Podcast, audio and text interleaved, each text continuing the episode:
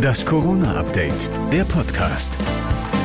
Hallo zusammen, ich bin Thorsten Ortmann und ihr hört jetzt wieder das Corona-Update, der Podcast mit dem Nachrichtenstand vom Dienstag, 15. Dezember, 15 Uhr.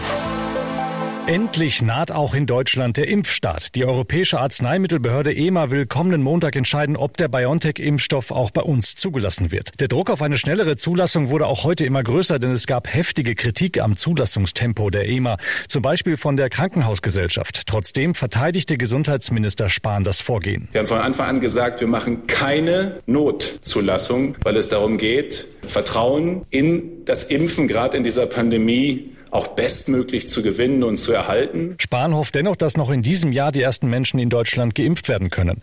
Zeitgleich steigt der Druck in den Krankenhäusern, weil immer mehr Intensivpatienten behandelt werden müssen. Samstag gab es in NRW mit 1000 Patienten einen neuen Höchststand. RKI-Chef Wieler sagte heute, die Lage sei ernst wie noch nie. Was wir zurzeit sehen, ist das Ergebnis der Sorglosigkeit einiger Menschen, für die andere Menschen wiederum einen sehr hohen Preis zahlen müssen. Der RKI-Chef appellierte an alle, auch an Weihnachten Kontakte zu reduzieren und die Regelungen nicht auszureizen heizen. Hochher ging es heute auch im Landtag in NRW. Bei der Regierungserklärung von Ministerpräsident Armin Laschet, die wurde immer wieder von Zwischenrufen der AfD-Fraktion gestört. Sie brauchen, es geht nicht. Armin Laschet verteidigte im Parlament noch einmal den harten Lockdown ab morgen und seinen als zögerlich kritisierten Corona-Kurs. Kritik gab es von der Opposition, vor allem wegen des Zitat chaotischen Krisenmanagements der Landesregierung und des Schulministeriums.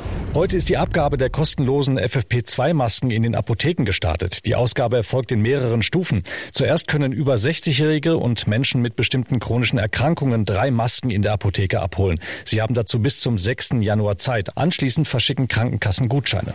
Einen Tag vor uns starten die Niederländer heute in den bislang härtesten Lockdown. Das Land wird praktisch bis zum 19. Januar abgeriegelt. Zum ersten Mal seit Ausbruch der Corona-Pandemie müssen auch Geschäfte schließen, außer die für den täglichen Bedarf.